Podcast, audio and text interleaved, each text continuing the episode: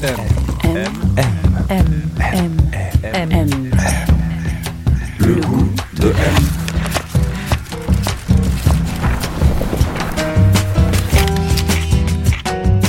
M, le magazine du monde présente Le goût de M, un podcast produit par Géraldine Saratia qui vous entraîne à la découverte du goût d'une personnalité.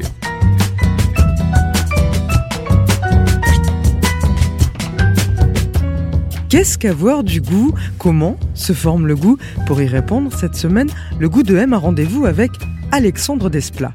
Il est un des compositeurs de musique de film les plus réputés au monde, à son actif deux Oscars, trois Césars et plus de 140 musiques de films, dont celle d'un épisode d'Harry Potter. Parmi ses collaborations récurrentes, on trouve Wes Anderson, Jacques Audiard, Stephen Frears, George Clooney ou encore Guillermo del Toro. Il vient de signer la BO du dernier film du réalisateur mexicain, une adaptation animée de Pinocchio sortie récemment sur Netflix. La touche d'Esplat Des cordes, de la musique symphonique et dit-il un goût français hérité aussi bien de Debussy que des musiques de Jacques Tati. Allez, on y va, on a rendez-vous en studio dans le 6e arrondissement de Paris. On passe devant l'hôtel de la Louisiane, on continue sur une centaine de mètres, sur la droite, on y est.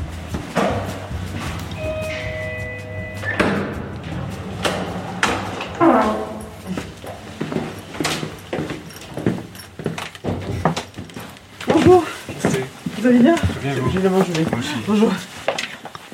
Alors, où est-ce qu'on est, Alexandre, ici? On est au studio ancien, anci- anciennement acoustique, maintenant au studio de la scène. J'y ai enregistré beaucoup de musique, même récemment d'ailleurs, avant que ça change de nom. Donc c'était le studio acoustique. J'ai par exemple enregistré euh, euh, Au Mont Bateau, ce tube des années 80. Eric Moreno D'Eric Morena. Morena Euh, Morena, Dario Moreno, Eric Morena. Ah oui. Eh oui, voilà. Et c'est un espace Et- qui vous ressemble ici? J'aime beaucoup ce studio, ouais. J'aime beaucoup ce Pourquoi? studio. Pour son intimité, euh, ses boiseries, son escalier en colimaçon, le fait que ce soit en plein milieu de Paris, dans le sixième. Les espaces sont plutôt restreints, mais, mais très chaleureux. Puis ce souvenir d'y avoir passé des nuits et des nuits et des nuits et des nuits et des nuits et des nuits et des nuits.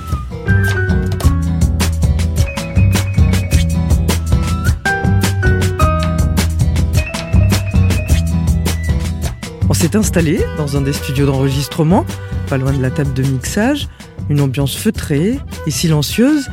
Et là, je lui ai demandé quel était le goût de son enfance, celui dans lequel il avait grandi. Le son de la vaguelette sur une plage grecque. À Lagonis, une petite station balnéaire au sud d'Athènes, sur la route de Sounion. Et la Grèce, ça a été important pour vous Enfin, Mais ma mère est grecque, donc euh, ma mère et la maman grecque, c'est quand même euh, très très important. La maman en général, et la maman grecque peut-être encore plus. Oui, donc euh, j'ai une grécité fortement ancrée en moi, même si mon père avait aussi une, une- venait d'un terroir très puissant, le, le Périgord. Euh, donc ce sont deux entités très fortes entre la Grèce solaire et, et euh, entourée de cette mer bleue et, et le Périgord avec son terroir, les champignons, le, le- les châtaignes et, et le foie gras, c'est un voilà, c'est un et puis et des hivers très rudes et des étés très rudes. Oui, ce sont deux sensations très très fortes euh, qui se mêlent. Vous avez grandi à Paris? Oui, Si je vous demande de décrire euh, l'appartement ou la maison dans laquelle vous avez grandi, ça ressemblait à quoi? Dans un immeuble récent, donc récent de mon enfance. J'avais deux grandes sœurs qui étaient dans la même chambre à l'autre bout de l'appartement, ainsi que mes parents.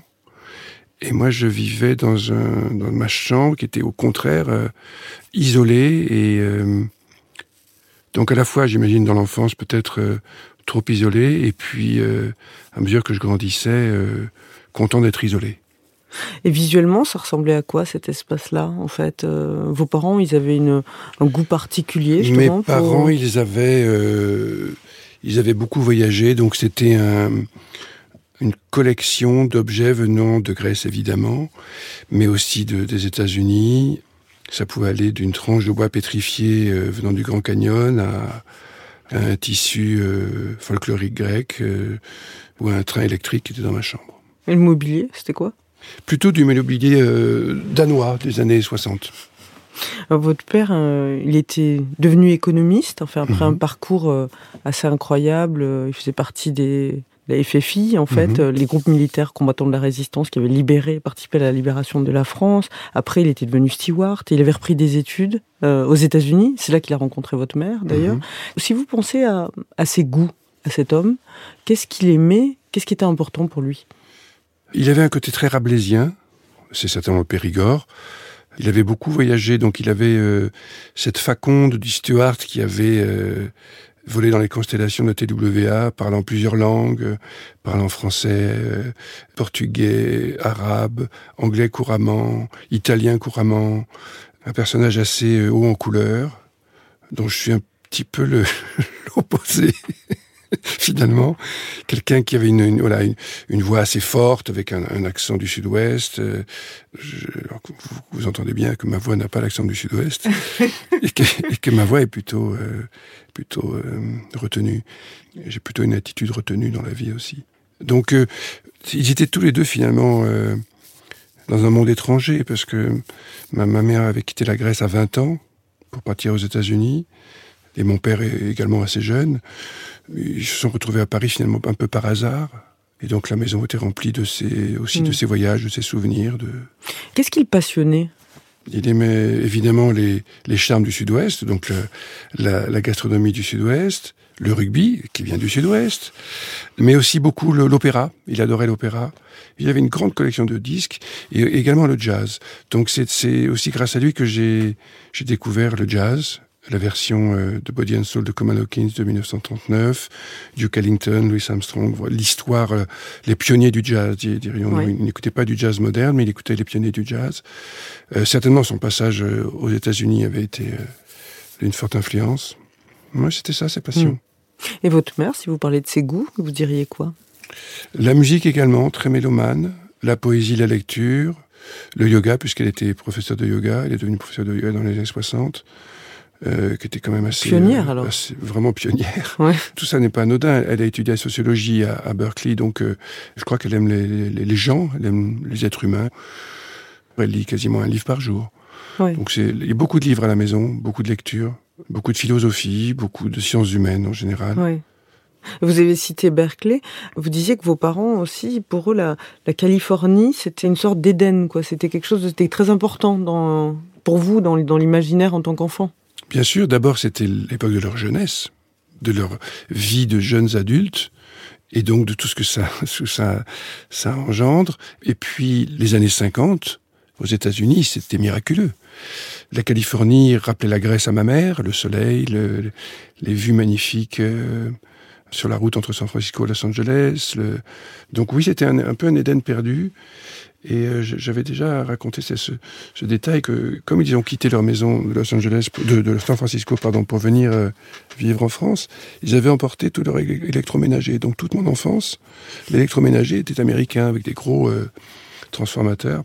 Le frigo, le grille-pain, le- la machine à laver, tout était euh, américain. Voilà. Et le tourne-disque, il était américain? Et tout était, oui, absolument aussi. Parce qu'il y avait ce 78 tours qui était un peu un espèce de îlot euh, émotionnel central euh, dans votre euh, appartement, en fait. Oui, vous savez, c'était ces grandes chaînes en bois avec des, des, des haut-parleurs sur les côtés et avec sur le, de- sur le dessus donc un, un tourne-disque qui pouvait lire les, les 45, les 78 et les 33 tours.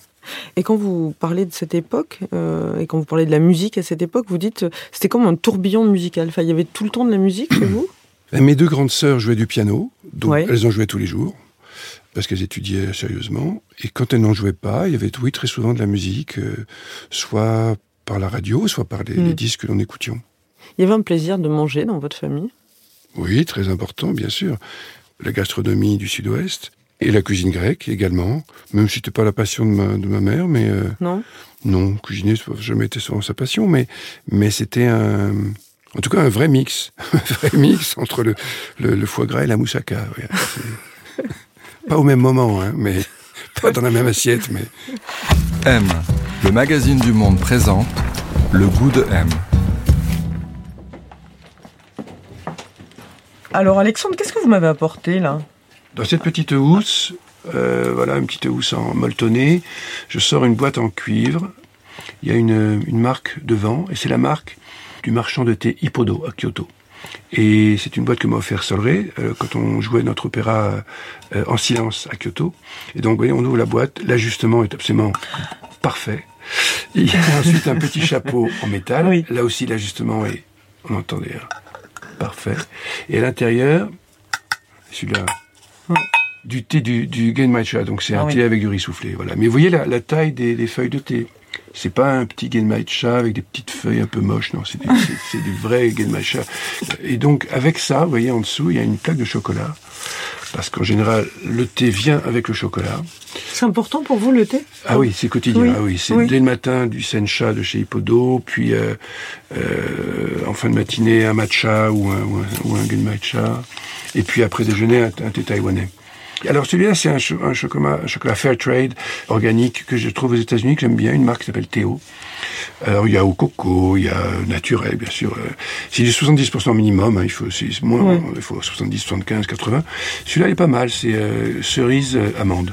Je conseille. chocolat Donc ça, c'est un peu, un peu- combo Voilà un petit combo, ouais. thé. thé, chocolat, ouais, c'est un bon combo. ouais, ça marche très Pendant que vous travaillez Ah oui, bien sûr. Enfin, pas, pas- pas- Entre. à la pause, quoi, à la pause thé. Il y a plusieurs pauses thé, ça tombe bien. Il y a plusieurs pauses, plusieurs pauses pour le chocolat également.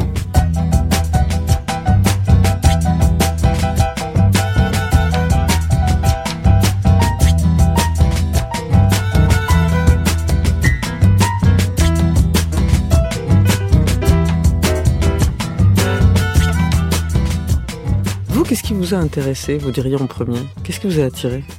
Certainement la musique peu à peu, Hmm. mais de manière un peu insidieuse, justement un petit peu inconsciente, Ouais. subliminale, puisque j'entendais de la musique, mes sœurs en jouaient.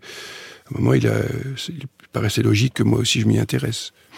Et comme mon père écoutait beaucoup euh, Armstrong et du jazz que j'évoquais tout à l'heure, euh, les orchestres du Duke Ellington ou de Count Basie, j'ai eu envie de jouer de la trompette. Voilà. Et comment j'étais petit, avec euh, 7-8 ans, on comm- j'ai commencé par le cornet, qui est un instrument plus petit et moins, moins sonore, plus doux. Et donc, euh, j'ai fait ça pendant deux ans, mais le prof était aussi mon prof de solfège, il était très sévère. Euh, je me souviens, il fumait beaucoup. Mais il était très sévère, mais il m'a très bien appris le solfège en revanche. C'était un super prof de solfège, mais il était très sévère. Et au bout d'un moment, j'en avais un peu... Euh... enfin, J'avais pas très envie d'aller au cours. Et je crois que j'ai été surpris par ma, une de mes ma plus grande sœur en train de jouer au foot avec des copains À la place de. à la place d'être cours de trompette, euh, donc enfin de cornet, euh, elle a cafeté à mes parents, et donc ils ont pris la décision que j'arrête la musique. Voilà, à ce moment-là. Donc j'ai arrêté la musique pendant un an. Et curieusement, la flûte à bec que tout le monde déteste, euh, qui était donc donnée aux enfants et encore Oui. récemment, je pense, dans les écoles, j'aimais bien ça, moi, la flûte à bec, je trouvais ça vachement bien. Je trouvais ça facile. J'aimais bien souffler dans ce truc-là, c'était marrant. Et j'ai rencontré donc le, le professeur de flûte à bec du conservatoire de Montrouge, j'habitais à l'époque, et j'ai très mal joué. Tout ce que je savais jouer, j'ai pas réussi à le jouer. Et donc il nous a gentiment conseillé à ma maman et à moi d'aller euh, voir le professeur de flûte traversière, qui était un peu plus loin. Et je suis tombé sur ce professeur, Monsieur Max Poré, qui a su m'élever. Et j'ai donc euh, choisi la flûte traversière comme instrument, et c'est devenu euh, une passion. euh. Et puis à l'adolescence, la musique a commencé à, oui, ça a commencé à chauffer un peu plus, à, à monter un peu plus en désir sur la musique et euh, la découverte de peut-être aussi d'autres univers musicaux euh, encore plus poussés. euh, Comme vous pensez à quoi de, de, de- je sais pas, commencer à lire euh, sur les ballets russes, euh, Mhm. Stravinsky, Prokofiev, euh, Debussy, Ravel, et puis commencer à se procurer des partitions d'orchestre, des mini-scores, des partitions de poche où on peut lire l'orchestration, euh, la partition complète, si vous voulez, d'un bal, je sais pas, de Daphnis et Chloé, par exemple. Et est-ce qu'en même temps, la- votre passion pour le cinéma, parce que vous avez aussi une passion pour le cinéma, c'était conjointement Enfin, c'est monté en même temps ouais, ou- c'est quasiment conjointement. où j'ai grâce à, donc à ma grande sœur euh, Kiki, qui est euh, trompettiste de jazz, elle, euh, qui vit en Suède, qui a un groupe féminin qui s'appelle Certain Lem Show, depuis, je sais pas, 25 ans, 30 ans peut-être maintenant. Ouais. Et aussi une fanfare des Beaux-Arts, parce qu'elle était aux Beaux-Arts, qui s'appelle Fanfare Hortense, aussi une fanfare de filles. Petite parenthèse. Et donc le, le cinéma, comme je disais, bien sûr la télévision, et j'entendais les musiques des films à la, à la télévision, j'entendais Spartacus, j'entendais... Ouais. euh, C'est très petit, hein, euh, Spartacus. Très petit, ouais, ouais, je- des choses qui me, qui me restaient, que j'aimais entendre.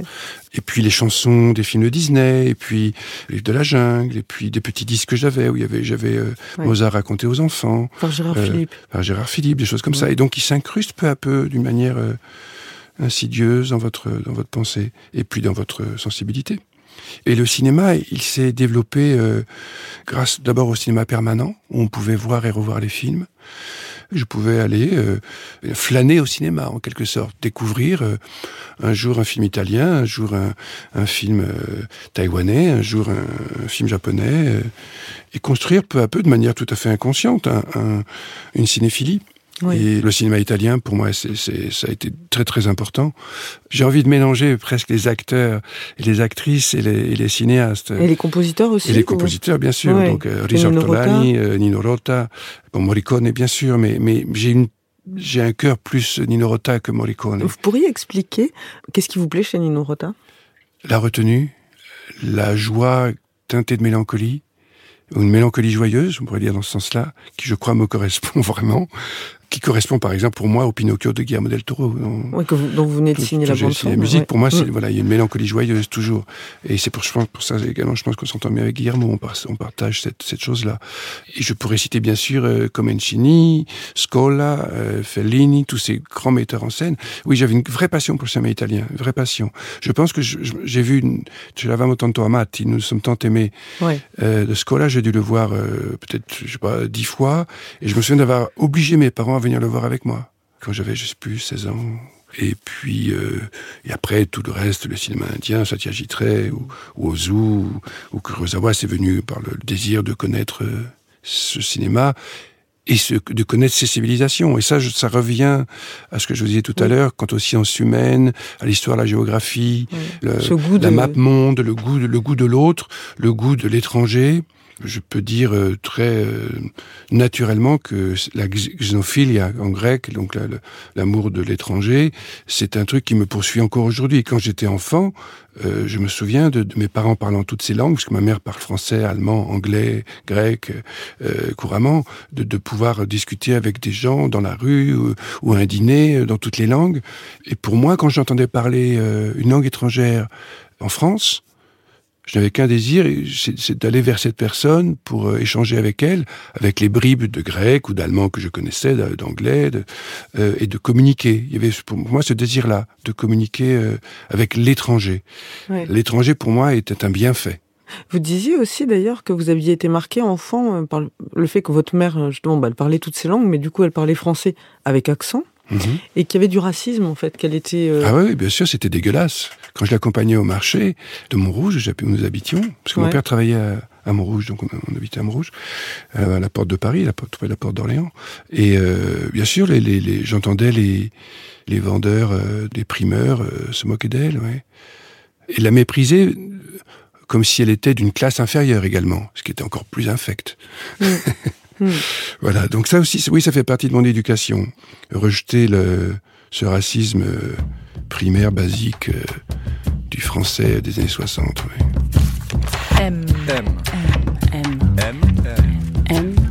Le goût de M. Vous parliez de toutes ces références euh, cinématographiques, vous parliez de Nous nous sommes tant aimés, là, que vous avez vu vers, vers vos 16 ans. euh.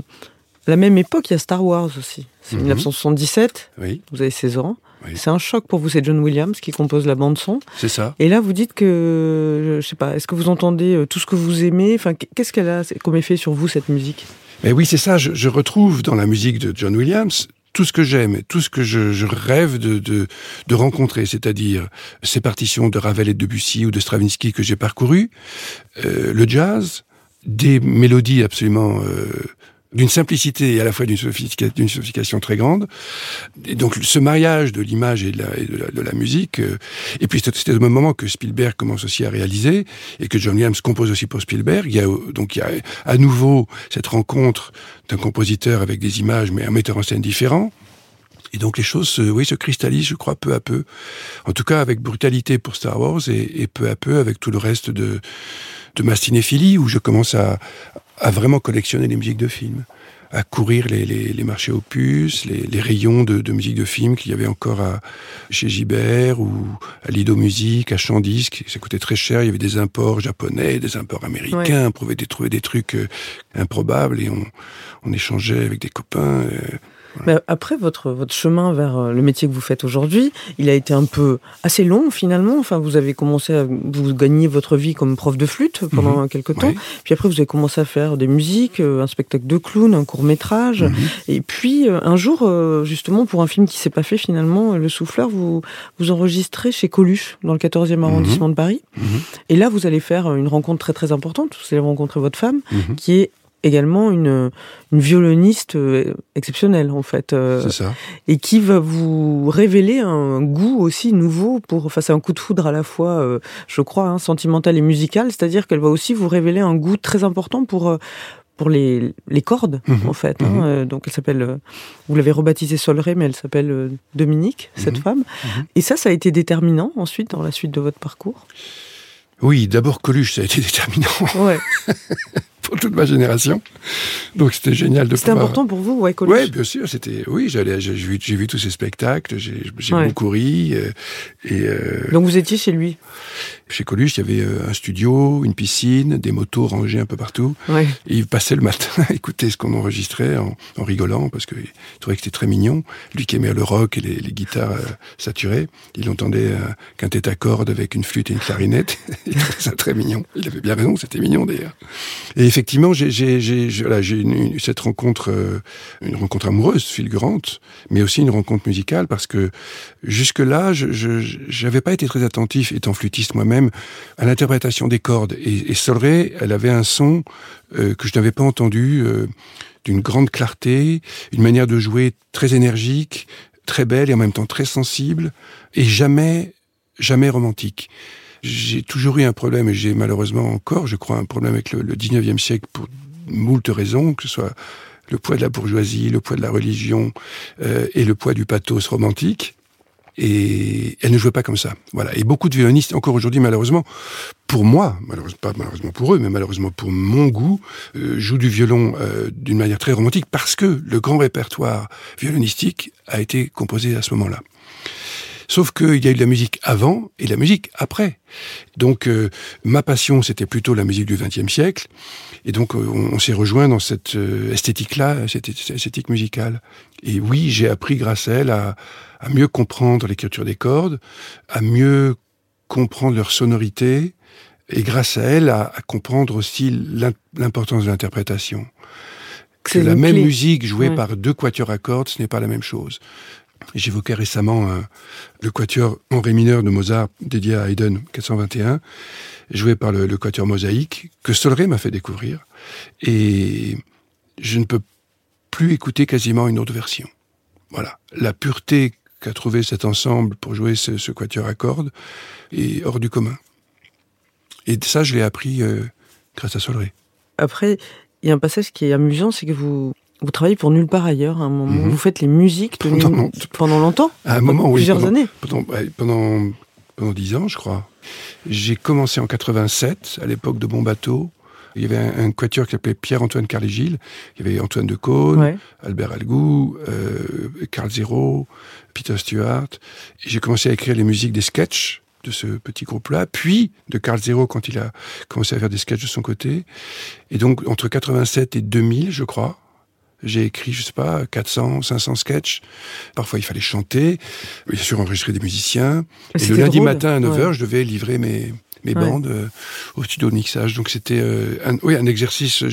J'ai composé absolument dans tous les styles. J'ai tout abordé, je crois. Le, le Dalida euh, en, en serbo-croate, les Beatles en, en sirtaki, le, le classique hollywoodien américain en Bollywood. J'ai absolument, j'ai oui, vraiment tout fait. J'ai Ouais. fait tout et n'importe quoi, mais je me suis beaucoup amusé. Après, vous avez fait une musique pour un film de Guédiguian, enfin, dont vous partagez aussi euh, bah, justement un goût de l'humain, une sensibilité. Absolument. Puis euh, il y a eu euh, Audiard qui est très important parce que c'était, il est venu vous chercher pour son, son premier film. Oui. Et ensuite, euh, donc c'était Regarde les ondes tomber. Et vous, ensuite, vous avez fait les musiques de tous ces films, bon, à part Dipan, où là, on a entendu en fait un peu toute la formation que vous avez eue, enfin, Mhm. la façon dont vous êtes cultivé. Ensuite, la, la difficulté, j'imagine, c'est de trouver son propre style, justement, son, son propre goût, de, de cristalliser tout ça, de, de synthétiser tout ça. Est-ce que c'est à partir de là que vous avez commencé à le, trouver Eh bien oui, et c'est grâce au cinéma. Et c'est là que j'ai compris le rapport du compositeur de musique de film à son cinéaste. Nous citions John Williams, nous citions euh, Nino Rota, tous ces compositeurs, ou, même Morricone, ils se sont construits appuyés à un, metteur en scène. Et ils ont développé leur style cinématographique grâce à, ce, à ces duos. Pareil, pour Bernard Herrmann, la même chose. C'est vraiment au contact d'Hitchcock qu'il va vraiment arriver à une, une synthèse de tout ce qu'il a envie d'écrire. Je comprends ça à ce moment-là. Et la rencontre avec Audiard va m'aider à cristalliser des choses. Pas tout, mais en tout cas à, à synthétiser toute cette, euh, ce désir de retenue, ce rejet du romantisme, ce lyrisme contenu, ce raffinement orchestral que j'aime tant, que j'ai aimé chez Ravel, chez Debussy, chez, chez, tous les Français, parce que je pense que ma musique est très française. C'est aussi pour ça, je pense qu'elle a séduit euh, les Américains. Je n'écris pas comme les compositeurs hollywoodiens, je n'écris pas non plus comme un compositeur euh, qui aurait été euh, élevé dans la musique allemande. J'écris vraiment comme un compositeur qui a aimé et découvert la musique française avec passion. Et je parle de musique française de Debussy, euh, de, de, musique ouais. de, dite de concert, de musique classique entre guillemets. Ouais. Même si j'ai été nourri aussi des musiques de Jacques Tati. Donc c'est, il euh, y a quelque chose de très français et grâce au, au, metteur en scène, je cristallise avec Jacques Audiard une première esthétique que je n'avais pas encore euh, réussi vraiment à, à trouver. Vous... Mais, mais à la même époque, il y a aussi Marie-Louise de la Permission, qui est un film que j'aime beaucoup, où je, pour la première fois, je peux aussi, de Manuel Flèche, ou pour la première fois, Image de Darius Conji, son premier film, et moi aussi mon premier long métrage euh, quasiment euh, simultanément, euh, après Le Souffleur et après le film de, de Robert. Et, pour la première fois, je peux écrire aussi une musique un peu plus hollywoodienne, dont je rêve. Alors j'avais fait ça sur un court métrage déjà de, de Pascal Ezo, sans blague, qui m'avait ouvert d'autres Ouais. portes. Qui m'avait bon, c'est un cheminement complexe et, et très tortueux, mais c'est au même moment que je cristallise aussi une autre facette de ma personnalité musicale, curieusement. Et pour qu'on comprenne bien votre travail, justement, enfin, bien sûr, c'est un travail euh, musical, mais il y a ce rapport à l'image qui est très particulier quand même, parce que votre travail, enfin, pour bien le faire, il faut quand même que vous arriviez à comprendre euh, quoi, l'âme du film, le, mais c'est ça, il faut d'abord comprendre ce qu'est le film, quel est son propos, vraiment, qu'est-ce que le metteur en scène a voulu nous raconter. Oui.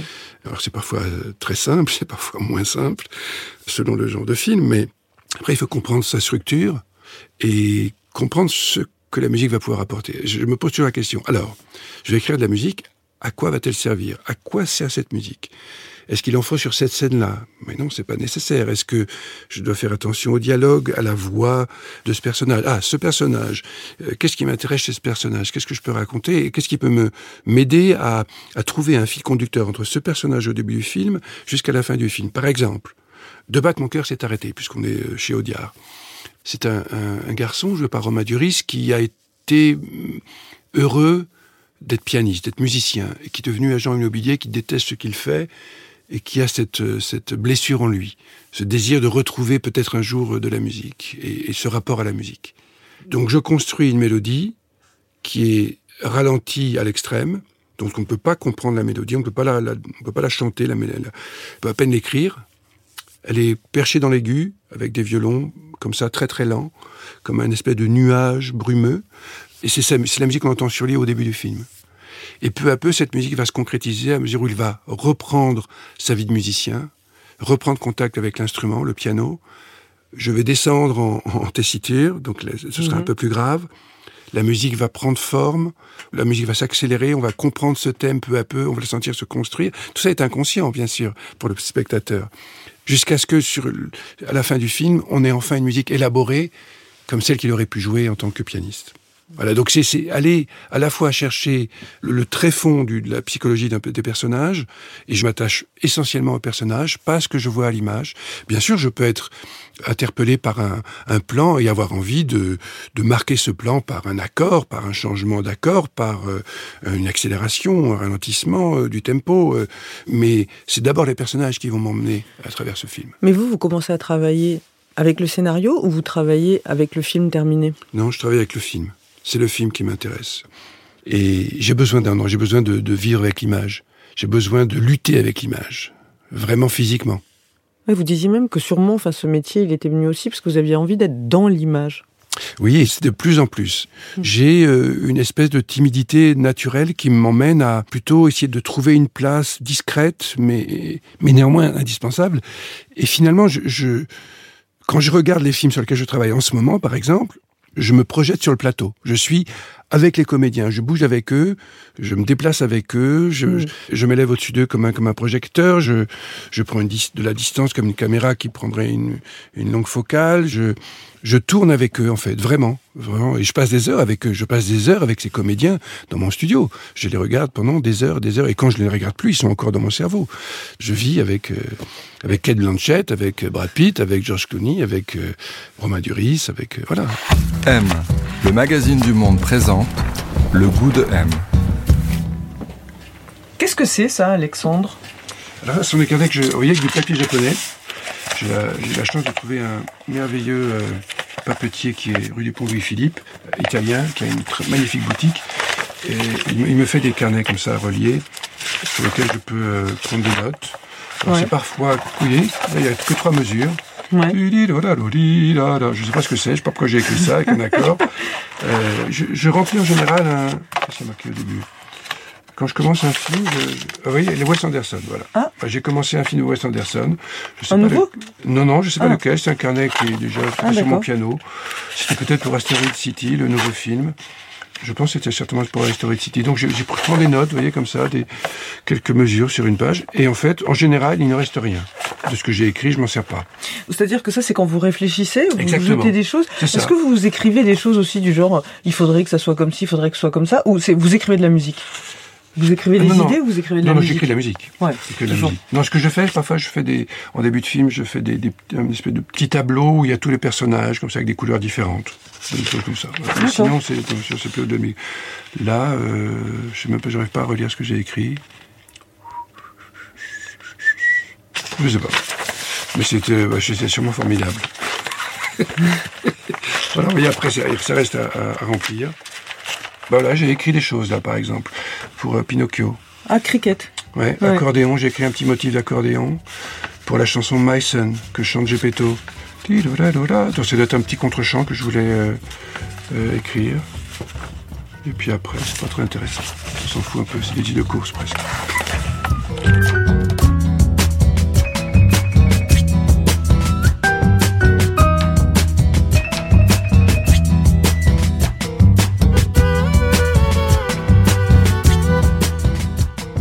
Pinocchio est sorti là sur Netflix de Guillermo del Toro. C'est votre deuxième collaboration avec Guillermo del Toro. Vous aviez gagné un Oscar pour euh, La forme de l'eau. Là, justement, c'est un film en stop motion. Mhm. Qu'est-ce que ça change justement quand Mais ça c'est- change pas. Le seul challenge qui m'est confié, c'est que la musique doit encore plus que dans un film traditionnel, doit vraiment transmettre les émotions. Et il y a de la musique tout le temps, du début à la fin du film quasiment. Il y a, il y a une Ouais. heure quarante ou une heure cinquante de musique. Donc c'est peut-être là que c'est différent. Mais pour le reste, je compose de la même manière. Je m'intéresse de la même manière aux personnages, à leurs émotions, à leur psychologie, à leur trajet euh, dramaturgique euh, au travers du film. Euh, C'est ça que vous essayez vous de traduire après musicalement. ouais. Cette dynamique que vous comprenez? Cette, dynamique-là, et je pense que les, les grands chefs doivent avoir cette intuition-là aussi, parce que c'est une intuition, c'est une intuition et une recherche à la fois euh, extrêmement pointue, où on, on passe des heures à chercher ce, cet assemblage entre, ou même un parfumeur. Je, je pense Ouais. que j'aurais aimé être, être, euh, être né. Ouais, je pense que ça, ça doit être génial. Euh, cet assemblage de couleurs, de parfums, de saveurs. Et pour moi, la musique de film, c'est la même chose. Je cherche cet assemblage qui fait qu'à un moment, un truc va se révéler dans l'image. Et un truc va apparaître qui n'était pas là. Et c'est la musique, c'est ce que je vais écrire, c'est l'assemblage à la fois des notes, du rythme, de la mélodie, de l'harmonie, de l'orchestration qui vont faire apparaître un, un invisible qui n'était pas là et qui, va transformer le film. Est-ce que vous pouvez m'expliquer Pinocchio, par exemple Mhm. Ça a été quoi l'idée qui a conduit votre... euh, Pinocchio, c'est euh, euh, d'abord l'écriture des chansons qui permet de déjà euh, Ouais. trouver une, une zone qui correspond à la fois à l'époque, les années 30, parce qu'on ne veut pas être anachronique, on trouvait ça ridicule, Ouais. ça marchait pas du tout euh, quand on essayait. Donc, correspondre à l'époque. On revient à mon amour du cinéma italien, des premiers films de Fellini, Ouais. Luci di Varietà, par exemple, euh, ou La Strada. On revient à cette, euh, cette, cette petite chose comme ça, très émouvante, très belle, euh, très simple, et en fait très sophistiquée.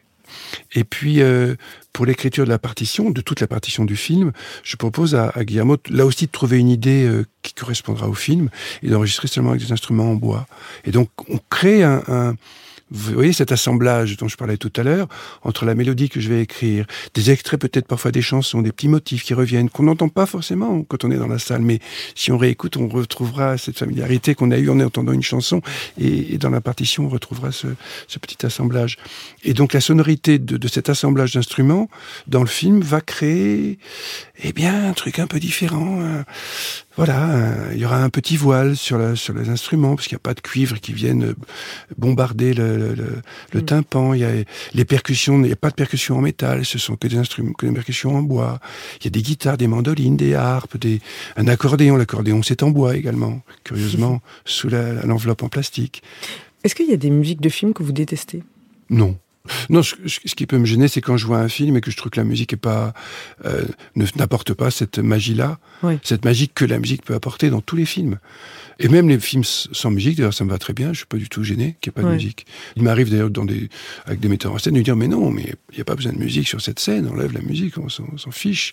Fais confiance à tes acteurs qui sont, qui sont formidables. Il n'y a pas besoin de venir les soutenir. Comme souvent, malheureusement, dans le cinéma américain, euh, historiquement, depuis les années 40, euh, on a eu tendance à, à barbouiller un peu les films de musique. Euh, c'est inutile aujourd'hui. Et puis le cinéma a évolué, le langage de la musique également. Au cours de votre vie, vous avez l'impression que vos goûts, ils ont beaucoup évolué Ou que vous aimez un peu toujours la même chose et que vous avez creusé des choses? Non, ils ont dû évoluer. Par exemple, j'avais du mal avec Malheur. j'aime beaucoup Malheur. Ouais. Adolescent, j'avais du mal à l'aborder. Mais un copain m'avait dit, euh, pour Wagner, par exemple, avant 30 ans, tu auras du mal à écouter Wagner. Et ça s'est avéré qu'avant 30 ans, j'avais du mal à écouter Wagner. Il y a aussi des passions, euh, des passions qui correspondent à un âge. Hein, des passions adolescentes, des passions de la jeunesse. Vous écoutez toujours beaucoup de musique? Non. Non. Moins qu'avant, évidemment, parce que je, suis de nombreuses heures par jour, toute l'année et chaque jour, entouré de la musique que j'écris, ou la musique à laquelle je pense, ou la musique que j'enregistre. Donc, euh, c'est plutôt dans les moments de, de voyage ou bah, par exemple, hier, je, je préparais un thé, j'ai écouté euh, Last Recording de Billie Holiday, All of You, avec ces, merveilleux musiciens autour d'elle. Voilà, un exemple. Mais ça, c'est les années 50.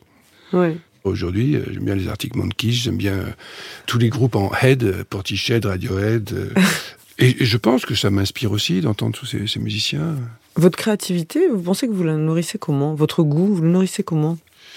Lecture, voyage bien sûr cinéma, mais c'est aussi, euh, vous savez, un compositeur ou un musicien n'a pas forcément besoin d'écouter de la musique pour composer ou pour jouer. D'abord, on s'est construit en écoutant ou en jouant de la musique pendant de longues, longues, longues, longues années, de longues heures.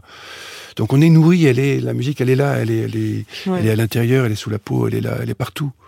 Dans tout ce que je fais, il y a de la musique quand je prends mon bol de thé, je, je tape dessus, ou il y a une petite cloche à côté, il y a, il y, a, il y a, un son, il y a toujours quelque chose qui est là. Mais presque tout est organisé autour de ça dans votre vie enfin... Oui, je crois. Oui, oui, bah oui, bien sûr. Ça, est-ce que, oui, mon travail pour le cinéma, bien sûr. La musique est le centre de ma vie. C'est bien pour ça que je vis avec une, une merveilleuse musicienne. Justement, est-ce que vous êtes déjà tombé amoureux de quelqu'un dont vous n'aimiez pas le goût? C'est impossible. Vous avez besoin d'être en relation enfin... en relation artistique, oui, bien sûr ce désir de d'échanger euh, un point de vue artistique, d'échanger des sensations, d'échanger des émotions, d'échanger euh, une sophistication peut-être. Euh, oui, d'échanger bien sûr, quelque chose d'élaboré. Est-ce que les, par exemple, les objets chez vous, c'est important ce qu'il y a autour de vous? Très. Oui. Très important. J'ai toujours été très très influencé par la culture japonaise depuis très longtemps peut-être parce que je faisais du judo, puis du aikido. Euh. Bon, bref. Euh, et puis, j'aime l'esthétique euh, de la culture japonaise. J'aime l'exigence des artisans japonais, cette extrême sophistication, cette extrême exigence. Tout de, la, culture japonaise me, séduit et je suis entouré d'objets japonais, beaucoup. Ils sont choisis, ils sont importants autour de vous. Oui, et quand je voyage, j'emporte des objets avec moi. Je peux emporter une, une estampe d'Hiroshige que je vais garder si je pars travailler, euh, je sais que je partirai cet hiver travailler aux États-Unis un moment, dans un endroit qui n'est pas chez moi aux États-Unis, mais dans un hôtel. Je vais emporter, ouais, je vais emporter des objets, je vais emporter des, je vais recréer mon petit euh, sanctuaire. vos amis, vous diriez qu'ils ont du goût? Oui, je, on est, oui, je suis plutôt entouré de, de, Enfin, qu'est-ce que vous mettez de dans gens ce qui sont euh, des- bah, soit des artistes, que ce soit des artistes euh, Ouais. d'art visuel, que ce soit des musiciens, que ce soit des gens qui travaillent autour de la musique ou autour de l'art. Hmm. Oui, je suis plutôt entouré, entouré de gens euh, sensibles à l'art. Si ça peut, et c'est l'art en général. Ouais, j'ai l'impression quand même, de, dans tout ce que vous me racontez depuis le début, alors évidemment, il y a une, une précision esthétique très grande, en fait, dans ce que vous aimez et tout ça, mais il y a aussi une question de l'humain et de l'ouverture à l'autre qui est très essentielle chez vous. Donc, qu'est-ce que c'est avoir du goût pour vous?